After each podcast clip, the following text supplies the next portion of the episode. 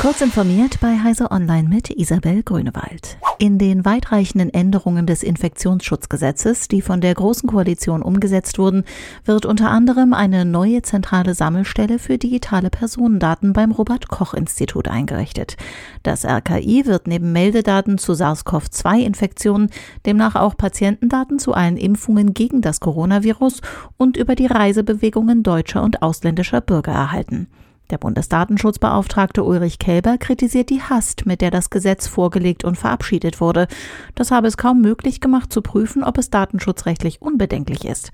Eine ganze Reihe von Vorschlägen Kelbers, die Datensammlung einzuschränken oder etwa die Nutzung der Daten und deren Empfänger zu präzisieren, scheint nicht berücksichtigt worden zu sein. BMW stellt den Bau von Benzin- und Dieselmotoren im Stammwerk München ein und errichtet stattdessen eine Fahrzeugmontage für Elektroautos.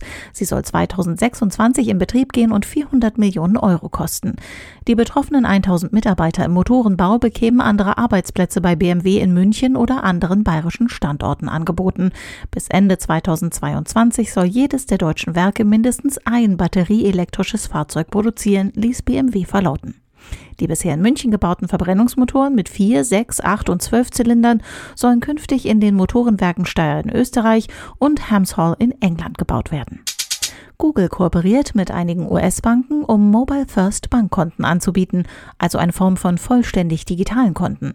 Die Google Pay App wird zudem neu strukturiert und erhält weitere Funktionen.